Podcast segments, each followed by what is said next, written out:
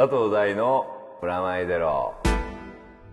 佐藤大のプラマイゼロ、こんにちは、佐藤大です。フロアネット杉山です。それでは早速いつもの通り告知からお願いします。はい、佐藤大のプラマイゼロ。この番組は音楽誌フロアネットと連動してお送りしています。今月も番組の未公開トークなどはフロアネット本誌をチェックしてください。フロアネット1冊300円、本屋さんやレコード屋さん、またはフロアネットのウェブサイトからゲットしてください。よろしくお願いします。ごめんなさい。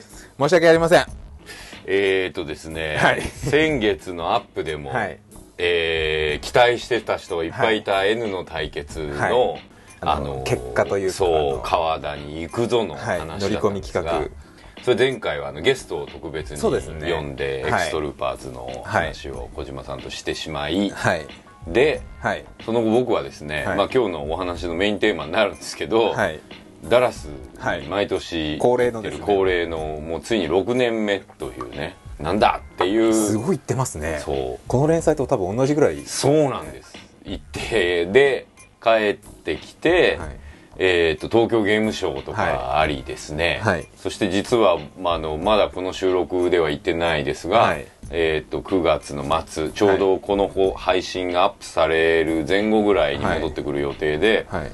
今度はミネアポリスのあの大学の方にですね、はい。あの講演会に行くという月2回渡米。しかもね行ったままが良かったなぐらいな気持ちになるけ大ど体そんな感じですよね。月そう。2回行くなら行ったままでもいいんじゃないかっていう。しかもまあ近くはないけど遠くない真ん中なのよね。あのテキサスとねミネ、はい。あっていうかダラスとミネアポリスって、だからいいでも途中で TGS あるそうからさですよね。ゲームショーもあるし。そう他で戻ってきた時にやろうと思ったの、はい努力はしたのよね 僕らねスケジュールをいろいろ調整して。でもほら僕らだけだったら、はいともかくこれ言い訳になっちゃって申し訳ないけど、はい。あのね関係各所そうですね。あるのでご迷惑かけるわけにもいかないので。そうです突然ね、はいあのもうただでさえもう迷惑なんですからこの番組が川田に行って、はいあのね大事な仕事のお時間をこそうですねね数時間もこう取ってしまうわけで、これはちゃんと時間を取ってそうですね行。った方がいいと、万全の状態で。うん、っていう判断をしましてはい。あの応募してくれたねはい。あの皆さんツイッターとかでも見ると、はいなぜアップしないんだろう N の対決のその後はどうなったんだというやり逃げがっていう。そうあの見てます、はいあの心痛めてました、はい僕はダラスでもすいませんと、であのまあちょうどこれが配信が終わって、はい。えー僕が帰国して、はい。10月になったらちょっと落ち着くので、はい。落ち着くっていうかなんだお前その偉そうなって感じするけど まあこれから話すから聞いてよって感じなので、あのちょっと落ち着いてちゃんともう気持ちを整え、はい川田さんに行き。はい。えーちゃんと N の対決をはい。まとめというのをあの、ちゃんとやりますっていう。やりますからその宣言をここではいしとくので。あのこのままうやむやになんて絶対しないし、あとこうプレゼントもずっとあるので、まだキープしてるよねあります。はい。なのでちょっとごめんなさい。はい。うことです、はい。はい、さて。はい。切り替えて。はい。気持ちを切り替えて。切り替えつつも、まあ、さっき話した通り、はい。あれなんですよ。あのちょうどダラスに行ってまいりまして、まああの6年というかね、はい。まあまあ連続で参加している、えーあれですよ。この番組もあのテキサスで聞いてくれてるというですね、はい。ジョナサンに紹介されて。この前僕もお会いした、あの、ジョナさんが。そうです。アニメフェストに行ってまいりました、で今回はねあの前回さ去年のこと覚えてるかなみんな。あの俺一人で行ったんだけどさ。はいはいはい。一。人で行ったんだよねみたいな話してたと思うんだけど、はい。今年は逆にすごいいっぱいいて、はい。うんまあ、僕もなんだけどあの森本浩二さんってあの、はい。あれですね、はい。アニメーターでアニメ監督の,、はい。あのアニマトリックスとかやったりしてる、あの森本浩二さんと、はい。田中達之さん。はい。あの、あのアニメーターでありまあいろんなデザイナーとか。あそうイラストも最近小説のイラストすごいいっぱい描いている方ですけれどもあの田中さん。はい。そしてあのアポロンのはい。坂道、はい。あの渡辺慎一郎さん監督作品あるじゃないですか、あれのメインアニメーターの山下さん、へえ、山下義光さん、はい。一緒に行きまして。はい。ここね初対面でした山下さんは、逆にあの田中さんと森本さんに関しては、はい。近所というか吉祥寺ネットワーク的な感じなので、はい。ちょいちょい飲み屋であったりとか、食事したりとかしたことあるんですけど、でそして僕がメインで行った理由でもある、あのさよさん、はい。あの山本さよ監督、はい。あの藤子といはい。う女の監督の山本さんはい。と、えーそれから漫画家のフルムーンを探してとかはい。で有名なですね、はい。種村さん、はい。有奈さんと行ったわけでございます。結構な大人数ですね。そう。しかも今回は監督もいればアニメーターもいれば、はい。漫画家もいれば、はまあ、僕は脚本家もいればっていうバラエティーに富んだ感じで行ってまいりましたよ。まあすごい面白かったですあのイベント自体もあの逆にあの一人で行ったわけではないので、はい。で今回はちょっと,、えー、と今までパネルがあってパネルももちろんやったんだけど、パネルでこう投資して、えー、とみんなが聞くみたいな感じもやったんだけど、今回は僕はもうねいい加減6回でパネルももうどうなんだっていうのもあって、ワークショップやらせてくれってへ言って。えで20人か25人限定で、えーっとまあで年齢も20歳以上まあはい。18以上だったのかな、にしてもらって、まあいわゆる夜夜帯というか、はい。あれもうこのイベント面白くて多分アニメイベントの中では唯一かもしれないぐらいホテルでやってるんですよ、うんうん。ホテルが、えー、全てがイベント会場になるので、言っちゃえば24時間やってるんですよね、はいまあ夜夜中のイベントっていうか夜中は夜中ではい。パネルの場所じゃない場所で上映会とかやったりしてて、はい。僕らはまあ昼間だけ参加してますけど、あの夜中までとかはい。朝までとかその週末の4日間かはい。は全部そのアニメそのホテル全部がアニメみたいになるんだけど、そこで、まあ、夜帯のパネルはないので夜帯でワークショップって形で脚本の書き方というか、と脚本とコンテ絵コンテっていうのがあるんだけど、その絵コンテがどうやってこの脚本の文字から絵コンテになるのかっていうのを、えーまあ、実際に「藤子という女」の第3話の脚本の1ページ目、まあ、最初の30秒はい。と絵コンテの、はいもう上がってる絵コンテの最初のその部分っていうのを、まあ、見比べながら、はい。こういうふうなこの文字がこういうふうになったとか、はいこの文字がこういうふうに絵になってるはい。みたいなのを説明するいいいですね。面白かったよ2時間ぐらい。日本でもやってないようなそうだね。あのあれニューヨークで一回高校生にやワークショップやったでしょ、ね。はい。あれの延長線上に近い感じでよりまあもうちょっとコアというか、うん。もっと作り手意識というか。そうだね。そうだね。あとファンベースでもあるっていうか、前はもうちょっとあのアニメの絵を実際作るとこまであーはい。2週間でやったので、はい。アニメーターの人と組んだワークショップだったんだけど、まあ、今回はあのまあ多分2時間ちょいぐらいだったんだけど、その、まあ、授業を1コマ分ぐらいな感じで、はい。まあそれをやってまいりましたよ。である意味なんかこうね距離が近くてはい。すごく面白かったですね、あとイベント自体もともかくその漫画家の種村さんとはこうなんかジャンルが違うのにはい。共通の友達が多かったりして行ってる間にすごい仲良くなったりとかもしましたし、帰ってきてからも今度なんか遊ぼうみたいなぜひゲストに、ね。はい。ここにも呼びたい、ね、漫画家って多分お会いしたことないので。すごいよやっぱり漫画家ってすごいなって思った。漫画家ってなんかルーティンでずっと仕事するじゃないですか。そうそう。だって彼女なんか19でデビューしてへもうキャリアもううん10は年みたいな感じでずっとこうリボン系っていうか集英社のもう,、はいもうトップランナーのうちの一人ですからもうバクマンですよバクマン集英社だしみたいな。そうですね。うん、でやっぱアニメーターの人ってさ基本、えっと鉛筆で描いたのをスキャンしていくっていうか当たりをつけていくっていうか、はい。フィニッシュワークとはいえフィニッシュワークじゃないみたいなうん。絵描きじゃない、はい。まあ森本さんとか田中さん別だけど、イラストレーターの面も大きいので、でも山下さんなんか結構もうアニメーターなので、はい。鉛筆で描きますみたいな感じなんだけど、はい。だからその場でサインしてくださいとかいうのすごい大変なんだって。あサイン会とか。でもね種村先生は早いわ早いわうまいわで。もう慣れて体が覚えてるんでしょうね。もうほんとそんな感じですよ。であそんなに書いて大丈夫なの？みたいな話をしてたらいやいや慣れてますか？ら海外の,、はい。あのイベントにもあー何か行ったことあるらしくて何回か。まあそれが最初の1週間というか、はい。着いて4日間着いた翌日から4日間ぐらいそれで怒涛に過ごして、はい。で皆さんをお送りして、はいさよならっていう感じで、皆さんは次のイベントが終わった火曜日ぐらいに帰られて、はい。でその後1週間弱か。はい。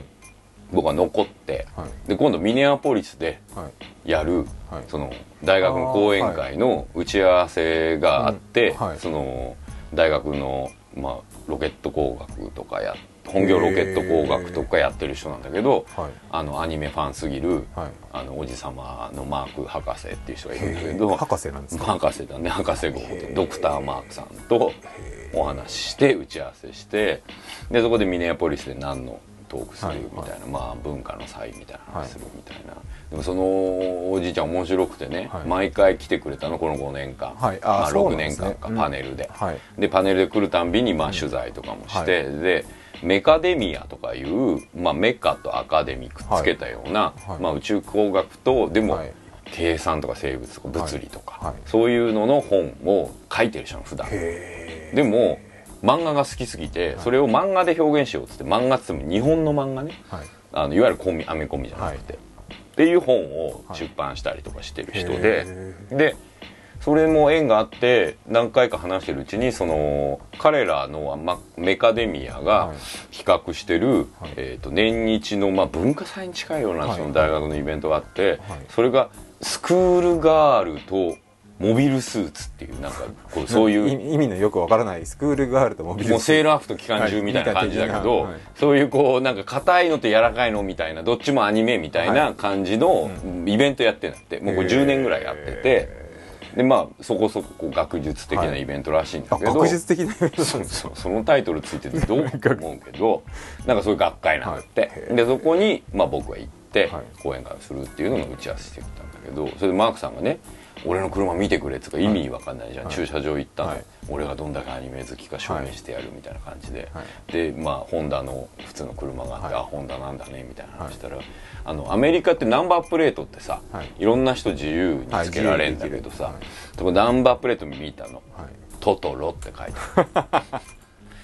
いやどうかと思うんだよね。あの博士じゃんかとかあの結構ちゃんとした人じゃんか偉い人じゃないですか。そうそうそう。あのカルフォルあじゃないやテキサス大学の先生なのよ。へあの大学の、はでそれがまあトトロって載ってんだけどさ、はい。まあ可愛いけどね、はい。写真撮ってきたでもトトロなんですね。そうトトロな工学博士がトトロっていいですね。そうだよ。ガンダムとかマクロスとかじゃない。のいやそうなの。そこがいいなと思ったの。メカじゃないんですね。そうそうそう。そこでなんか MX06 とかなんかそういうんだとふーんって感じだけど、トトロって書いてあってそれあのなんかこのあのマークさんこの車で悪いこと絶対してほしくないなと思ってあのほら、まあなんつうのスピード違反とか、信号無視とかしちゃうと誰かメモするときに「トトロ」ってメモするわけじゃん、それ警官の人も多分なんか半信半疑になるよね。いやでも警官がトトロ分かるかどうかがまずあまあトトロってなんだ？みたいなね。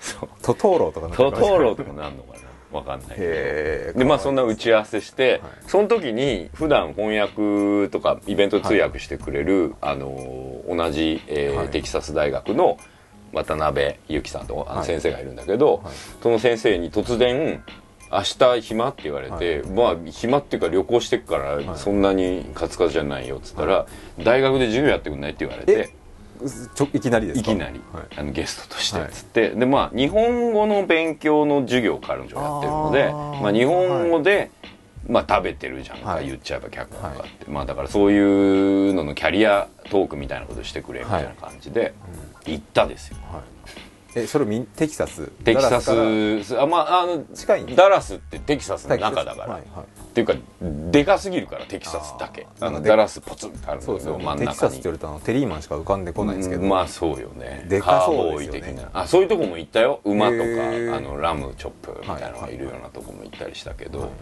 でテキサス大学に行って、はい。大学って行ったことないしああアメリカのね大学行ってみたいと思って、まあじゃあノリでっていう感じで翌日、はい。それねもう最終日よ。テキサスで過ごす、でまあいいかで、まあ、あのジョナサンも翻訳してくれるって言うから、その翌日の午前中ぐらいにあの大学行って、はい。そこで2コマか。1年生のはい。最後と2年生の1コマ分の授業をやってきたよ、へえそれ日本語教えてきたんですか？うんあのまあ、脚本家として日本語という言葉を使って、はい。まあ、最終的には、えー海外のこんなとこまで来てしまいましたって、うん。だからあなたたちも日本語をこうすっげえ頑張って勉強したら、きっとなんかすごいこうブリッジっていうか架け橋になるんじゃないですかみたいな話とかを、はい。あの引きこもりでオタクがはい。ここまでにな なるのはまあこういう力が必要でしたみたいな話とかを、まあ彼ら自身が、まあ、日本語の勉強を、テキサスで日本語の勉強ってさ、今なんか中国語とか勉強した方がいいわけだから、よく言われますねそうそうそう。でエンジニアリングの学校なんですよ、テキサス大学の中でも、まあ人文とかはあんま人がいなくて、どっちかっつうとまあ機械工学とか、さっきのマークさんが言うロケット工学とか、そういうこうエンジニアリングのところの方がお金がある大学なんだって。で、でもアニメ好きすごい多くて。だから日本語の授業を受けてる子たちの多分ね7割ぐらいはえそんなにですか？漫画とかアニメから入ってんだよ、まあ、漫画とかアニメを、まあ、僕らがさ洋楽とか、あと映画を、まあ何字幕で楽しみの向こうでちょっとでもネイティブの言葉分かった方がいいとかさ、英語のなんか聞いてなんかちょっと勉強するみたいなのあんじゃん、そういう感覚の逆っつうかそうです、ね、漫画読むために日本語勉強するみたいな感覚。だからアニメフェストにも来てた子も生徒もいて、だから僕ら入ったらキャーみたいになって勘違いしちゃいかん。本当に勘違いしちゃいかんと思うよ。あのなんだ腱鞘炎になるぐらい普段使い慣れないマジックですっごいサインとかさせられるじゃん。まあイベント中も、はい、それでその次の週に大学で先生やったらそこに来てた人がいてキャーとか言われて一緒に写真撮ってくださいみたいな、そこそこ可愛かったりとかして、ちょっと片言日本語喋る、勘違いしちゃいかん。もうこっちの国帰ってきたらもう本当何にもスンとしてんだから 本当に勘違いしちゃいけないいやでもそういう世界はやっぱ世界であるので、うん、そこはそこであのわきまえれば。わきまえればね、うん、でもほらそこをね引き受けられたらきっとこれは種村有奈先生みたいな、はい、まあそうですね。キラキラっとしたところもいけるのかもしれないけど、はい。漫画家はこれ自分で全部やってるけどそうなんですよね。それはありますよね。アニメの脚本っすよ、はい、末席っすよ。絵とか描けないんだから。音楽も弾けないしさ。それでいくとなんで俺ここいるんだろうって思いながら授業してたけど、はい、まあでも日本語の授業っていうことで、うん、まあ少なくともまあ僕は日本語で食べてるんで、うんはい、あの18から日本語で食べてますっていうんで、はい、まあ引きこもりっぽいというか、まあ、今の時代で言えばまあオタク引きこもりみたいなものだった自分が、まあ、どうこうグローイングアップしていく中で、まあ、アニメとかゲームに助けられて、今のこういう仕事がありますみたいな話をしたんだけどね、そうですね。よく前日に言われて授業できますね。本当だよ。普通ダメだよで何の前準備もなくじゃないですかそうだよ。そう。まあでもほらワークショップやってたから、まあ、そこでの。そう。そこでちょっとこう温まってたからさワークショップ気持ち的にもちょっとその残りがあるからそこで。で次ミネアポリスじゃんか、はいはい、でまた同じようなことやるじゃん、はい、だから、アメリカの大学生ってどんな感じっていうのを見ときたかったわけ、はい、ミネアポリスでだって200人とか300人とかの行動でやるんだったら一旦30人ぐらいので見ときたいじゃんいきなりはきついですからね。そう。で着いた次の日にやんだよねもうね俺ね。だからそれもあってやっとこうと思って、うん、そしたらもうなんかアメリカの大学生ももう今や僕ほら前言ったじゃん。あの日本の大学で先生やってたじゃん、うん、その時、まあ、高校生みたいに見えちゃったみたいな話したでしょ、はいまあ、高校生みたいなんだよね。アメリカの大学生なの。大きい子は大きいよ、はいはいはい、大きいなって思うけど、まあ、精神的になんかピュアな感じ。そうなので日本語学ぼうとかしてる感じだから、はい、なんかこう多分ピュアな感じそれは多分あると思うんですよね。その学ぶ姿勢が多分強いとピュアな。そうそうそうまあいろんな面が多分彼女や彼らにもあると思うんだけど、少なくともまあ僕が話してる間一人もお眠りする人もいなかったし、はい、すごい話しやすかった。よかったですけどね、で、まあ、最終日じゃん。もうこれで終わりだなと思ってたの、はい、で前々から、はい、僕さこの番組でも何度も言ってるこう FPS 超大好きっ子じゃん、はいはい、あのあのモア君とかゲスト呼んでさ、はい、でその前からその「ボーダーランズ」ってゲームがね、去年ぐらいから去年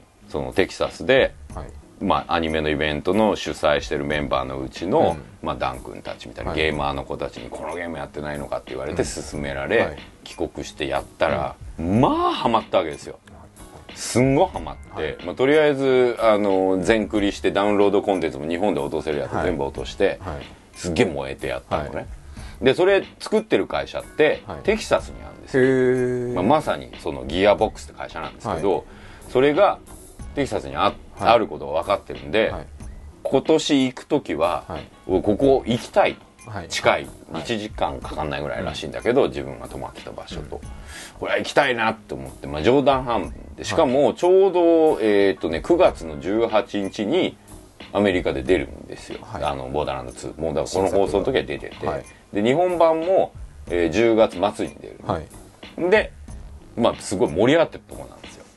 だからまあ忙しいから、まあ連絡はしてくれたのね、はい。まあなんかあの知り合いでやっぱりああんだけこうテキサスでもまあアニメファンのココミュニティがあれば、そのギアボックスに知り合いいるよみたいな人もいて、で一緒に通訳してくれた普段は照明建築やりながら建築家やりながら、はい。あの娘が結構こうなんだ声優になりたいみたいな感じだからその娘のためにちょっと翻訳やってくれた石川さんっていう人がいるんだけど、その石川さんって人もギアボックスに知り合いがいるっていうんでアクセスしてもらってたんだけど、まあ、発売前だからなんなのかなんかあんま連絡取れなくて、あこれはいけないのかなと思ったら大学で授業してる時に連絡があって。はい。行けると。これから5時からだったら行けるっつって、夕方の5時で。行くっしょっつって、最終日ですよ。パッキングも何にもしてない状態に近いところで、でも行くっつって、まあもう半ズボンだけどさって行ったの。はい。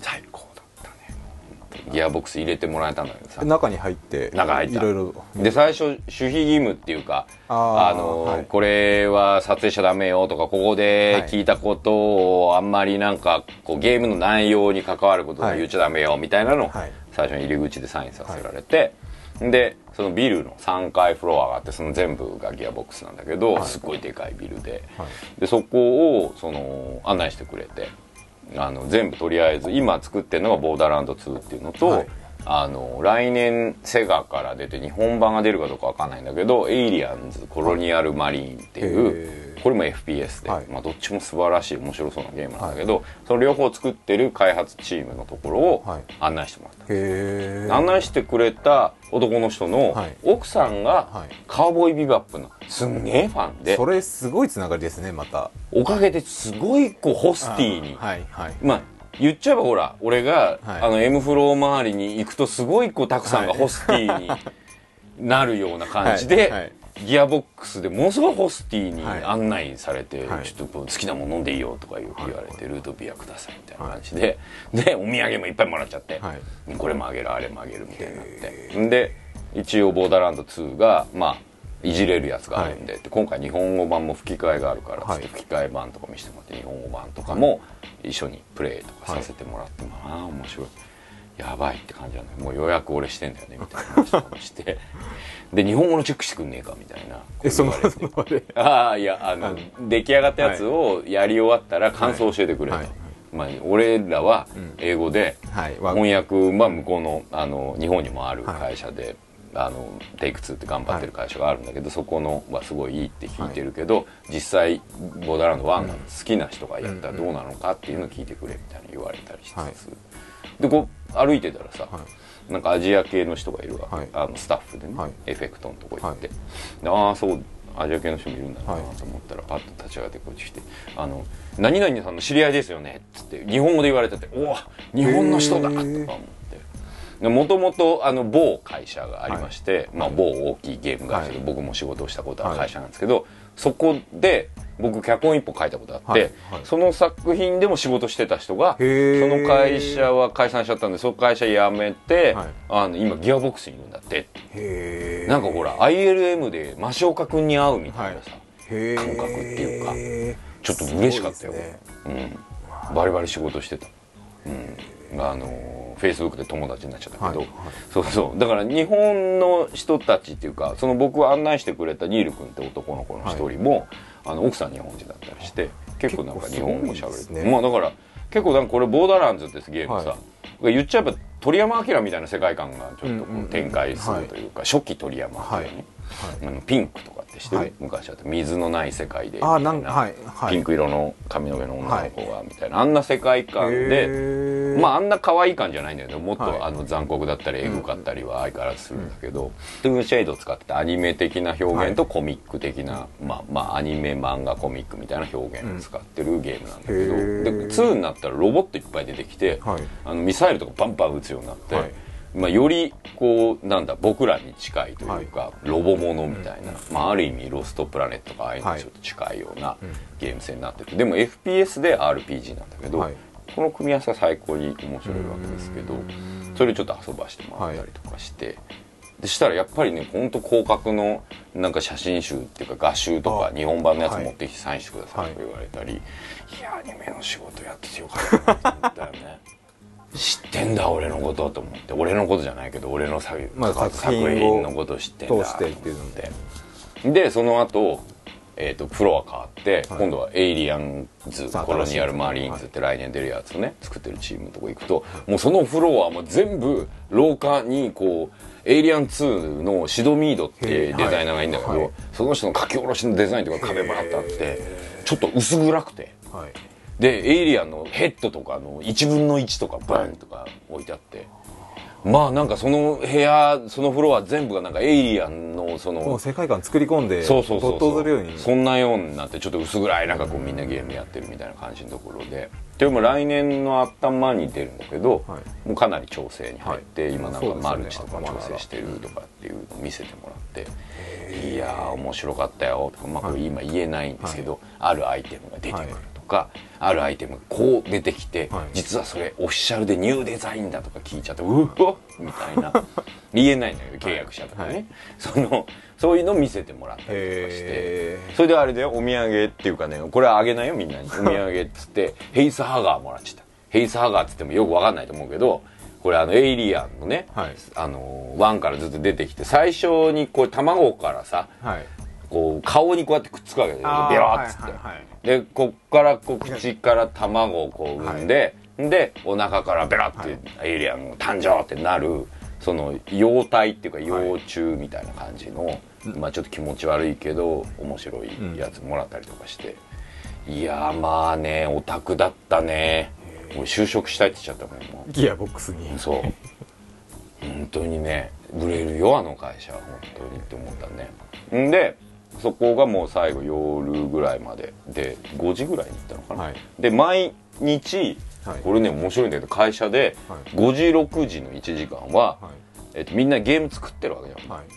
自分が作ってる以外のゲームをやろうぜ時間。へえんかオープンな会社というか。面白いよね。それであの疎通やったりとか、はい、マリオやったりとかしてて、そのマリオやってる部屋とかこうすりガラスのところにマリオのシールとかこう自分であのカッティングシートみたいなので作って、マリオルームみたいなのあったりあとあのピンボールが、はい、トワイライトゾーンとかのピンボールが全部動くようになってバーって並んでてそうゲーセンみたいな。娯楽部屋みたいな。娯楽部屋みたいなわけ。エレベーターアクションとかがあのアップライトで現役で動いててこれは僕らのルーツだよとか言われて、はい、それもルーツだぜっつってこれ動くのさ動く動くっつって。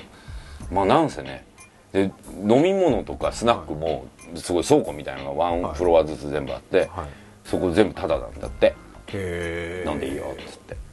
そりゃ太るわなみたいな感じなんだけど。そうですよね。まあ本当だからねいい会社ねって思って。でしかも多分ねこれからもっと伸びるっていうか多分ボーダーランド2と、きっとそのエイリアンコロニアルマリーンズでかなりブレイクすると思うのね、でその会社自身はえっ、ー、とね年内か来年か年内とかに引っ越すんだって。もっと大きいとこ。ろ、もう相当大きいとこだったよ。社内走り回ったってゼーハーするぐらいの,、あのキャプチャー取る部屋だけですごいでかい部屋とかあるような会社なんだけどもうちょっと手狭になったんでみたいな感じで新しく引っ越すとか言って。うん就職したいと思ったね。FPS でゲーオタニオタいっぱいみたいな。だってデバッグする部屋があるのよさデバッグルームが。それ全部あれよあのもみもみするやつ。マッサージチェアマッサージチェアちょっといい感じのなんか深く入れるマッサージチェアで全部バグチェックゲームやる場所みたいな。福利厚生みたいなのしっかりしてんでしょうね。訴えられちゃうのかなあんまり過激なそれもあるかもしれないですね。みたいな、で最終的になんかみんなと話して、はい、えー、っと記念写真撮ったんだけど、はい、そしたらその時ちょうどあの西海岸のなんか交渉事から帰ってきた社長さんとも会って、はい、で社長さんにプレゼンとかして、はい、自分の仕事とか、はい、んで営業して帰ってきた、そうです仕事は仕事でそれしっかりそうそうそうそう。でその時に、あの彼ら作ったゲームで1個ね、もうあのデュークニッカム・フォーエバーっていうのがあるんだけど、それのおみやっつってもらったのがあるんですよ。これあのボトルをねこうなんだペットボトルかコップとかですよね。そうそう。あと缶ビールとか入れて、はい、えー冷たいものは長く冷たいまま、はい。あったかいものも長くあったかいままになるっていう,、こう手榴弾型まあこれグレネード型の、はい。リューク・ネッカム・フォーエバー、えーなんつう？ボトルケースはい。をあの3つもらったんではい。これもう3名様にはい。プレゼントしたいなと思ってます。これギアボックスってロゴも入ってますしこれあげますんで許こしてね。れはちょっとあこれお詫び謝罪ですか？そうですね。あそう買収ですね。買収買収だね。もらったもんで買収みたいなね。ダラスとかってあんま行く機会がないのでどんなところなのかいまいち。ねわかんないよね、まあでも簡単に言うと僕らがいた場所はバックトゥザフュー。チャーのマイケル・ J・ フォックスが住んでたり、はい。E.T. のはいエリオット少年が住んでたりはい。するようなああいう感じ。へー。ちょっとまあのどかっていうそうそうそうそう。まあまあでもすごい面白かったですよ、そしてボーダーランドも出るので、はい。これはもうぜひあのね今回は前回って、はい。まあ、あの PS3 と36まで出たんですけど、あの日本版って言って字幕で出ててプラス、えーっとダウンロードコンテンツ版があのアメリカでは4本出てるやつなんだけど、日本では3本しか出なくて、はい。4本目がキャンセルされちゃったり、はい。あと,、えーっとネットでこれ対戦と協力っていうか協力プレイができるんだけど、それが、えーっと前のバージョンだと日本は日本国内のユーザー同士でしか遊べなかったのね。だから僕がやり始めた時なんか日本のユーザーも結構何年も経っちゃってからいないみたいな状態で、結構一人でクリアしなきゃ大変だったんだけど、今回の「ボーダーランド2」は来月っていうか今月間もう放送してる月に出るので、これねつながるんですよ全俺も世界版。そう。もうあのーあれですよこれを進めてくれたテキサスの,、はい。あのゲーマーたちやもう実際作ってギアボックスの人たちとも、もうだいぶ面識があって、フェイスブックもやり取りしてるから、よし一緒に借りに行こうぜっつって、はい。一緒にできんだなって思うともう今から震えるっていう 感じなんだけどね、もう仕事も震えちゃうからほどほどにしないとだけど、でももう相当楽しみに今してますね、まあまあそんなこんなでね、はい。ゲーム。はい。僕が関わった意味で言うと、はい。まあ来月か11月22日に発売になる、はい。エクストルーパーズって、まあ、先月も。先月小島さんが。話しましたね。ええ。でもいよいよこれももういよいよ発売に近いので、あのーまあなんだったらこうホームページチェックしていただいたりとかするといいなと。主題歌をですね、はい。あのメインちゃん、はい。うん、チェリルマクロスとかと同そうそうそうそう、そうなんです。マクロスで「ドンビーレイト」を歌ってくれた方が主題歌をやってくれたり、声優さんがあの主役のブレン・ターナーをあの藤子という女でオスカーやってくれた梶君だったり、ティキちゃんというヒロインの役を東のエデンのサキちゃんやってくれた早見さんだったり、まああともう一人のヒロインのジュリー・フライシャーははい。藤子やってくれた沢城みゆきさんとかが声優やってくれて、はい。で漫画デモみたいな感じでね、はい。前回も解説したけど、なんか意外とアニメっぽいはい感じっていう、それでねそのロボット出てくるんですけどブレン専用っていう、まあ、主人公のはい。ギンギラって名前のやつでこれ喋るんですよ AI がついて、でマスターっつって喋ったけどそれ小安さんっていう方が声優さんやっていただいて、まああのまあなんて言うんでしょうね。カプコンゲームでも異色のなんか感じには仕上がって、3DS 版とプレイステーション3版が出るんで、ぜひやってみてくださいと。それでね小安さんがロボで声出すといえば、はい。勇者シリーズって昔はいアニメがあってね、はい。まあ、すごいいいわけですけれども、その勇者シリーズとかも監督やってたはい。高松真嗣さんと、はい。今アニメーションずっとやってるわけですよ。つながりますね。はいこれジャイロジェッターってやつで、はい。これはもうスクエア・エニックスさんが今もうカードゲーム、まああの変形する筐体のカードゲームをはい。今もう稼働中ですけどそれがいよいよ10月2日なのでもしかしたらこの放送をアップされてる頃に始まってるかもしれないですけどちょうどですね。TX でやるんですよ、まあテレ東ですか、はい。テレビ東京さんでやって。で再放送もあるんで、はい。それもチェックホームページでしていただければと思うんですけどこのジャイロジェッターはもう本当に久しぶりにアニメーションの30分アニメはい。で子供向けで、はい。キッズ向けか。でロボが出てきて車が変形してっていう感じなんですけど、まあ監督は高松真嗣さんっていう方で,、で音楽がエウレカの僕が関わったエウレカで音楽やってくれた佐藤直樹さんが今回も音楽やってくれたりとかですね。であのバトルスピリッツ少年突破バシンってとこやってたじゃない、ありましたあれの続編の方でキャラデをやってくれてた湯本さんとしては今回の、えージャイロジェッターのキャラクターのあの、はい。リファインでメインのアニメーターやってくれたりとかして、で川森庄司さんが敵、はい。あのあのマクロスの,、はい。あの川森庄司さんが、はい。あのボスメカのデザイン変形するやつとかしてくれて。だいぶ豪華なんですよ。で10月2日からなんでこあれですねれぜひ。車が変形するとはいいう、そうですしかもその一般車が出るそうなんですよ。プリウスとか、はい。あの GTR 日産 GTR どういう変形がするのかちょっと楽しみですよね。車やっぱ知ってる車だけにそうだね。どうなるのかってあの機種ごとに変形違うので、まあだから完全変形するのもあれば、ん。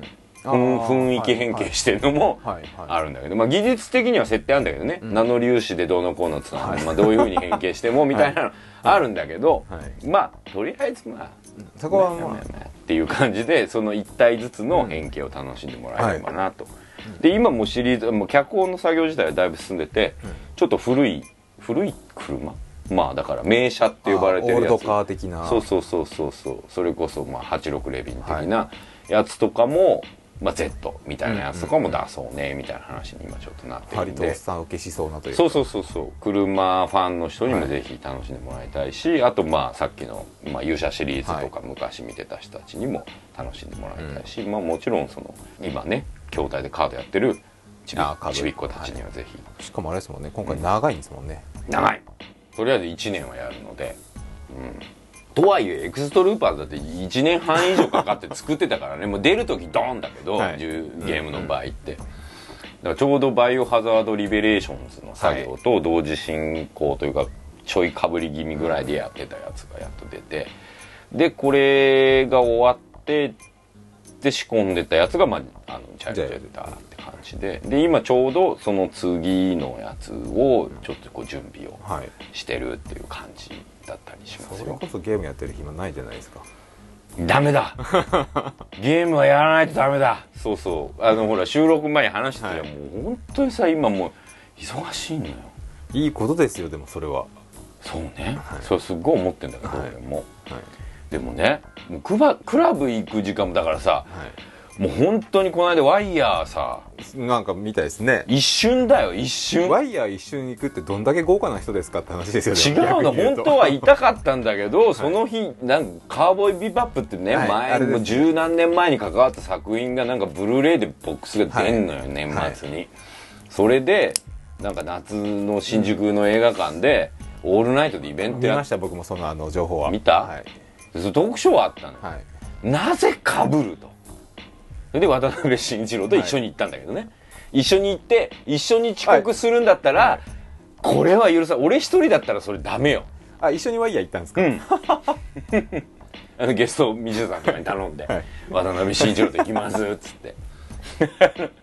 一緒に二人で行って一瞬で出てきたんですね。そうなの。でもでもねでもあのー田坂君 DJ と電気グルーヴのライブとそうマリンのライブ、マリン君のライブと,、はい。えーっと石野君のモック DJ まではこう見れて、はい。石野君 DJ の途中でもまだ踊れるとか言ってるけどマネージャーとかに「もうダメです、まあダメですもうダメです遅刻します」っつって言って戻ったら遅刻じゃないの。30分早く着いたんだよね、まあそれは30分踊れんじゃんっつったら結果論ですから、ね、そう同じこと言われたで俺もなめしさんもギリまでいけたなとかチキンレースやめてくださいみたいな話してたけど。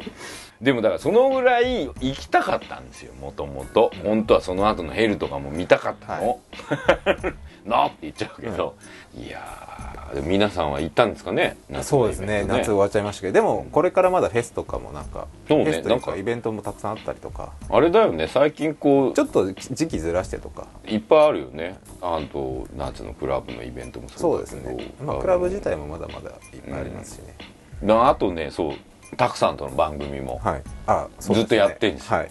緩やかに。ドントブリンク。ドントブリンク、はいあれもね面白いよ。面白いですよね。面白いよ。なんかね違う一面をこうそうですね。出ささ出すなんかこう押し出されてる。たくさんもあの普段見せない一面とかが見れるので、ね。でそれはすごいちょっと面面白いですよね。そしてあの名塚さんのラジオドラマも最高なんですけど、それをもうやってるし、はい。であとエクストルーパーズもね今ねラジオドラマやってるんですよ、あれインターネットラジオそうそうそう音泉さんなんで、あのまあこれポッドキャストで聞ける人だったらはい。ネットできるはずなんで、音泉って音の泉って書くんだけど、そこにあのアクセスしてくれれば、各週の木曜日でアップしてて、でえーっと本編はこの間ゲストに出てくれた小島さんがやってんだけど、MC やって MC やってるんですけど間に毎回まあ10分15分ないぐらいのラジオドラマをやってるので、それはねちゃんと書き下ろしでうん。やってますよ。やってんなあやってる。やってますね。うん、なんかさ、これ6 5年もうすぐ六年。6年だねポッドキャストだと6年5年とかですね、になってきたじゃん、はい。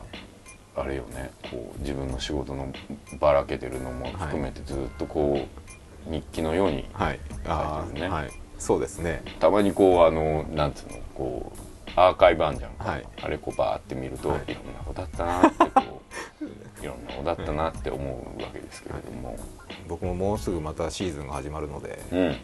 そう。っていうか始まってんじゃないの？これ駅伝のコーナはい。ーははい。いつスタートするの？N, N の対決が終わった後で。終わった後ですか、だから来月からですか、間に合うんですか？だって11月アップですよ大丈夫です。大丈夫そこに向けてちょっと情報11月で情報をまとめて、はい。あということは来月の放送はそれの初っ端ってことね。もうそうなるんですね。だって11月更新。そうですね。早いな1年。早いですね。年々早くなるな。早いですね。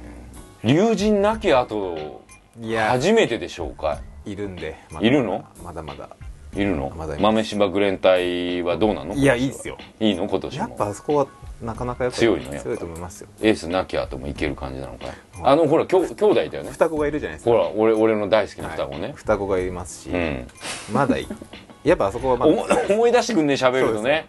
そうそうそうそう。温泉で収録とかしたい。いやんですよしたいですよそれは。だから俺毎回言ってんじゃん、駅伝の箱根はそうですよね。湯本なんすよでも僕は箱根駅伝は現地で見たくない派なんで。一緒歯とかいいんだよ。あれ違うの。違うだから当日は嫌だよ俺も。あんな混んでる時に温泉も芋洗い浴場みたいに なってる時は行きたくないよ。あじゃあ一度今度はあれですね。そう下見ないしはなんつうのこうア箱フターケア的に。箱根をたどる旅みたいそう。なそれそれそういうこと。そろそろそ5年う、うん、5年やって5周年ぐらいえ六5 5周年超えてんのとかもう。5周年ぐらいじゃないですかねきっと。前にイベントやった時あれ確か3周年でしたよね。あそっか。そう考えるとそれから2年経ってるんあで5周年ぐらい経ってんじゃん。5年ぐらいです。やんなきゃほら。イベントっつって、あのシータとかじゃねえの、今度。箱根。いや別に箱根じゃなくてもいいじゃないですか。いやでもさ僕ダムとかでもいいですよあーまあダムとかでもいいけどそれで言ったら団地でもいいなっちゃって団地。全然だからくつろげないいやじゃん違うそんなこと言ったら僕箱根行ったらずっと歩いてますよ多分。寒冷ドームをずっとこうやって眺めてます。あそれは俺も付き合うって。昼間でしょ？昼夜は行かないでしょ？怖いでしょ？夜まで行ってみたいですけどね行ったことないので夜の寒冷ドームの夜中っしょそれだったら。夜中です。だったらいいじゃん。ほら間にお風呂が入ってれば 俺は大丈夫だから。間にお風呂をこう入れてくれればあの付き合うから。僕前よく言ってたのが、ん。クラブイベント終わって朝からでしたねやっぱ。いいね。で夜までゆっくりして。ああいいね。そういうのそういうのそういうの。日帰りとかでも行きましょうかそしたら。日帰り？僕切なくないかい？えそれってあれでしょ？そのもう昼朝一で朝一で行ってお昼からもう満喫してもうお風呂入っおて風呂入って。でちょっと見て帰ってきましょう。そうですね。2, 回2回は入りたいね。じゃあやっぱ一泊して。そうそうそうそう。一泊すると3回入るチャンスあるそうですね。僕一回でいい ええゆあののぼせる方なんで。えだってい違う一回行った時も確か僕一番早く出てましたよ。カラスの行水的なことなの？君は、あんまだ苦手なんですよね。のぼせちゃううん。低血圧なので。それすぐのぼせちゃうあのさいいよ君はもう布団引いて寝てれば。そこじゃああの出て僕ゆっくり。ビール飲んでゆっくりねあのコーヒー牛乳とか飲んで銭湯じゃねえんだから。あの満喫せえやっていう。こうあの内風呂のやつとか最高だけどね。ああ内風呂はやばいですね内風呂露天とかもあんじゃんありますね。僕一回だけ行ったことあるんですけど内風呂やばいでやばいでしょ。俺も一回えー、とどこだっけ？俺も箱根だったんかな。俺伊豆で一回行ったんですけど伊豆かな？忘れちゃっ内風呂は危ないですよ逆に。たなんで？なんかずっと入ってる人とかいるので、のぼせて死ぬんじゃないかと思います。あとはもう。いや違う。別にあのだからそうなりたくて内風呂の露天内風呂のとこを選ぶわけまあ、こういう想像してるだけで幸せかもしれん。これストレス解消って君何やってんまあ飲むのもそうですし、の、うん、あと泣くとか。は？ドラマとか漫画とか見て泣くとか。それ何？あのやっぱあのかつてあった広末涼子のあの今日泣ける映画見るっつってこういうこと？近いです。なんか人間って液体を出すとストレス解消になるって汗とかもそうなんですけど。うん。まあまあ汗はわかる泣くと結構ストレス解消になりますよ。でもさ泣きたい時に泣けないじゃんいやか全然泣けますね。もう泣き用のドラマとかもう許せないそんなの。許せないから俺。何その泣き用のドラマって何なの？ちなみに。昔のドラマとかもそうですけど。例えば？僕普通にねあの踊る大捜査線とかでも泣けるんで。あと漫画とかだと分かりやすいところで「スラムダンクとかでそれは泣けるんでそれは泣けるけど重くね？えか泣きが。いやもう普通に。三井の下りとかで泣くんでしょ？僕小暮君のここ答えら辺のとこも泣けるけどあの重くねえかどっちも全然大丈夫ですよ。漫画。バスケがやりたいんすとか言って泣くわけ。泣いてる わかんねえわ。俺逆に泣いちゃうから重くてそんなに「スラムダンク読めないもんだ泣くのがストレス発散になるんですよねキャプテンとかも俺超好きだけど読むと確実に丸いの下りで泣いちゃいそうになるからその手前の五十嵐の手前ぐらいで一旦読みやめるからね俺。僕普通にその全然。僕大体入校終わると忙しい時期終わるとうん。漫画喫茶行くんですよ。うん。そのまま。うん。で漫画読んでて泣いてたりとかしますね。その分あの入校の使いのストレス発散。えでもこういう人って多いのかな？いや多分みんな結構泣くとっていうのは多いですよ泣けたらいいなとは思うよ。そういう時に。僕な普通に泣きますね。俺ねだからそういうドラマでだから泣こうと思って泣くんじゃなくて不意に泣くことはあるよ。あー。そういうのをこう不意打ち的に読んでて。もちろん不意打ちな泣こうと思って泣いてるっていうよりも見ててそのままもう泣いてるみたい俺それで言ったらあのコズミックフロントって、あの BS のさなはい。ああいう星のやつね。はい。あれで泣いてんだよ俺。ああのね科学者のはい。ものすごい努力によって分かった出来事とかいう、はい。その科学者が途中で亡くなったりするんだわ、はい。そのそれを引き継いで誰かがやったりとかする。それでなんとか博士のなんとかがこう解明しましたみたいなドキュメンタリー見て泣いてんの？ドキュメンタリーで泣く方なんですね。僕ドラマとかでやっぱ泣くので。ドラマはなんかね多分それ職業病だと思うんですよ。僕普通のあの月9とかのドラマとかもあるじゃないですか。あの普通よくやってる。あでも泣く。韓流とかでも泣けんのかい？僕韓流見たことないんですよ。なんかああれはもうれこそ泣くためのそう泣くためので見ちゃうとやっぱあんまりなので。うんそうなんだ、うん、そこは良かった。そそこそこまで踏み込んだからら俺友達を辞めてしまいそうになるから。あのこ あのドキュメンタリーでうん「初めてのお使い」とかあさー大家族とかで泣くとかまでじゃんそういうのは僕あそれはなそういうのは泣かない。あの見ないんですよ。頑張れとは思うけど、はい。そういうのじゃなくてああとほらちょっと悲しいドキュメンタリーあるじゃん。あのノンフィックス的なやつとかああいうののはあまり見れないんですよ。見れない。あのね科学ドキュメンタリーで泣いてるから僕多分ね娯楽系のものでなんか 泣きの部分とかあるじゃないですか。ああいうので。マジか。だから分かりやすいところだと「ファイナルファンタジー4」でクルルとかがなんか石になって 壁来るの守ったりするじゃないですか。あ うん。ああいうのああいう捨て身な感じに。ああいうのとかでもだから思い余って急に泣いてるとか。だから楽しみながらも急に泣いてるとか。まあそういうのいや俺もあの「ワンピースで言えばチョッパーのくだりで泣く時はあるけど、ね。はい。あれはだから泣きながらずるいって思ってんだよね。ああのね泣ききれてないのよ。泣い泣い泣いちゃうよって思ってるわけ。だけどずるいなって小田先生ずるいなって思いながらあー。ずるいとかがボーナスもそのままもう。ずるいっていうかなんていうのかなうまいとかそういうそういうことかもしれない。そうですね。うまいとかは思いますね。そそれでもう容赦なく泣いてますね。う泣ききれないんでそういう時ね。あとだドキュメンタリーで唯一だけどやっぱ箱根駅伝とかのドキュメンタリーになるともうその選手のこと考えただけでも泣いてくるみたいな。スポーツで泣くのか。ね。ストレス解消の話してたよね。なりますよ。全然泣くとストレス解消になりますね。全然ないな。笑う方がまだあでもあやっぱそれかもう本当に弾けるとか何クラブで踊ると？かまあ、飲んで。君飲めっからね。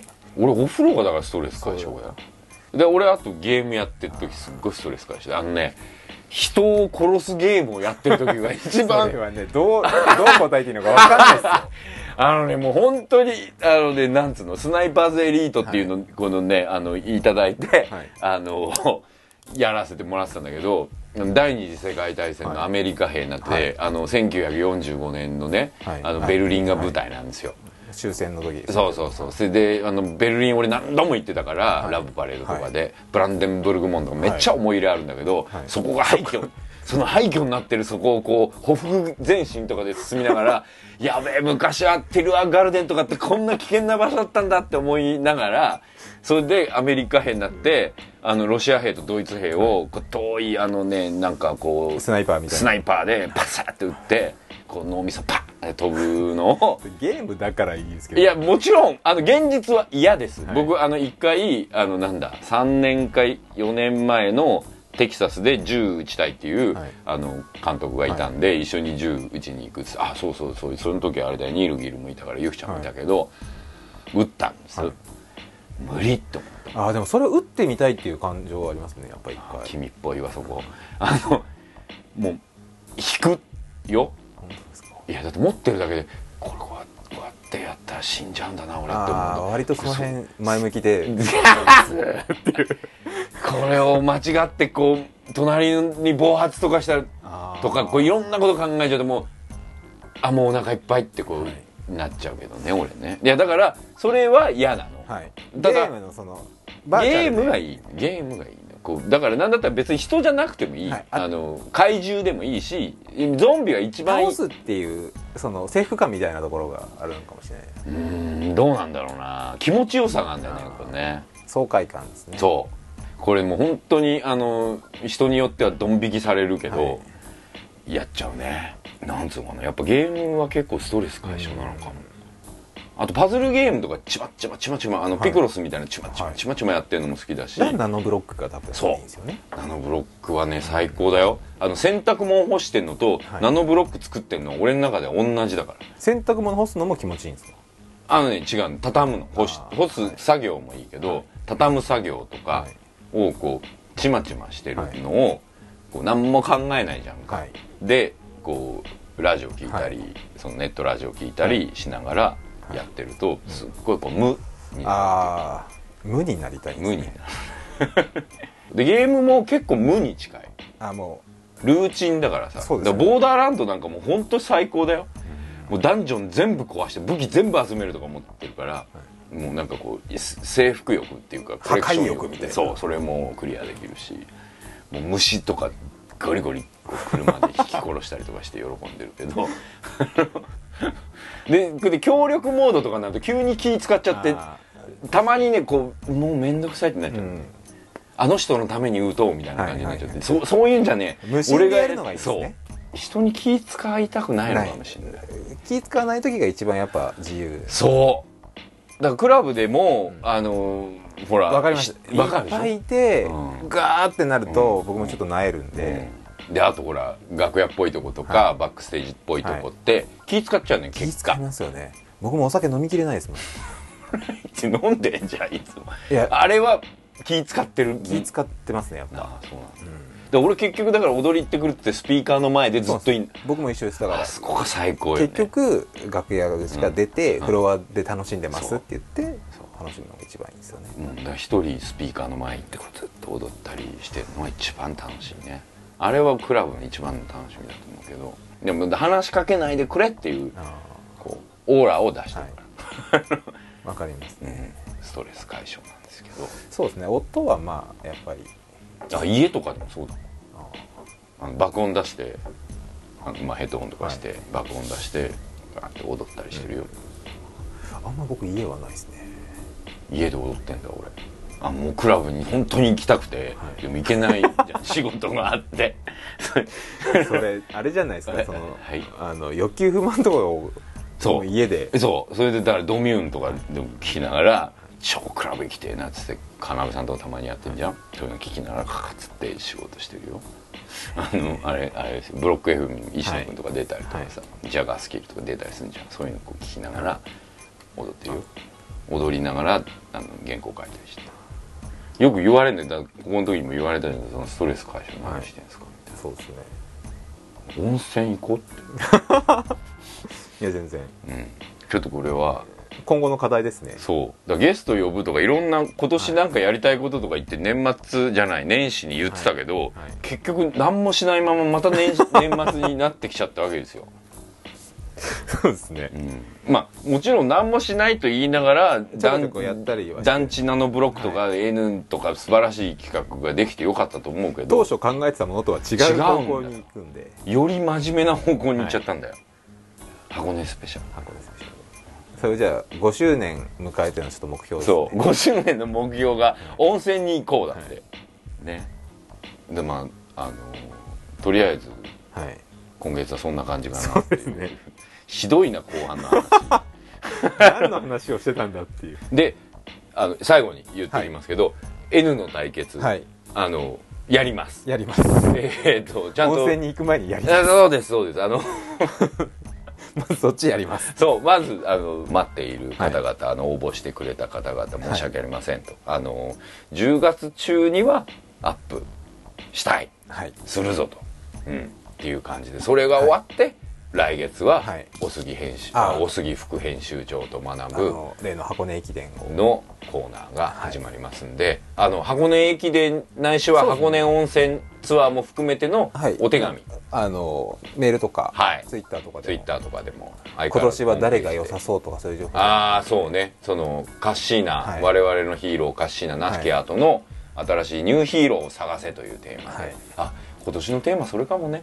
うん。ニューヒーローを探せっていうことでね。こういう人見つけといた方がいいよ、はい。みたいなのもあったらぜひ、えーいつものようにホームページのはい。アドレスから送っていただくかあそうそう。あの忘れちゃいけない、はい。僕のダラスお土産、はい。というかギアボックス行ったぞお土産、はい。デュークのフォーエバーの、はい。えーボトルホルダー、はい。えー3名様にプレゼントしますんで、はい。これはもう本当に欲しいよっていうもうだけで。一言だけでもいいので。はい、いいです。あのこれはあの N の対決とは別ではい。あげますと。皆さんどしどしあのギアボックスに対する愛でもいいですし。そうですね。ゲームこんなゲームやってますとかでも。うん、ぜひぜひ書いて送ってくださいと,、はい。というわけで今月もお相手は佐藤大東フロアネット杉山がお送りしました。それではまた来月じゃなくて N の対決スペシャルでね。はい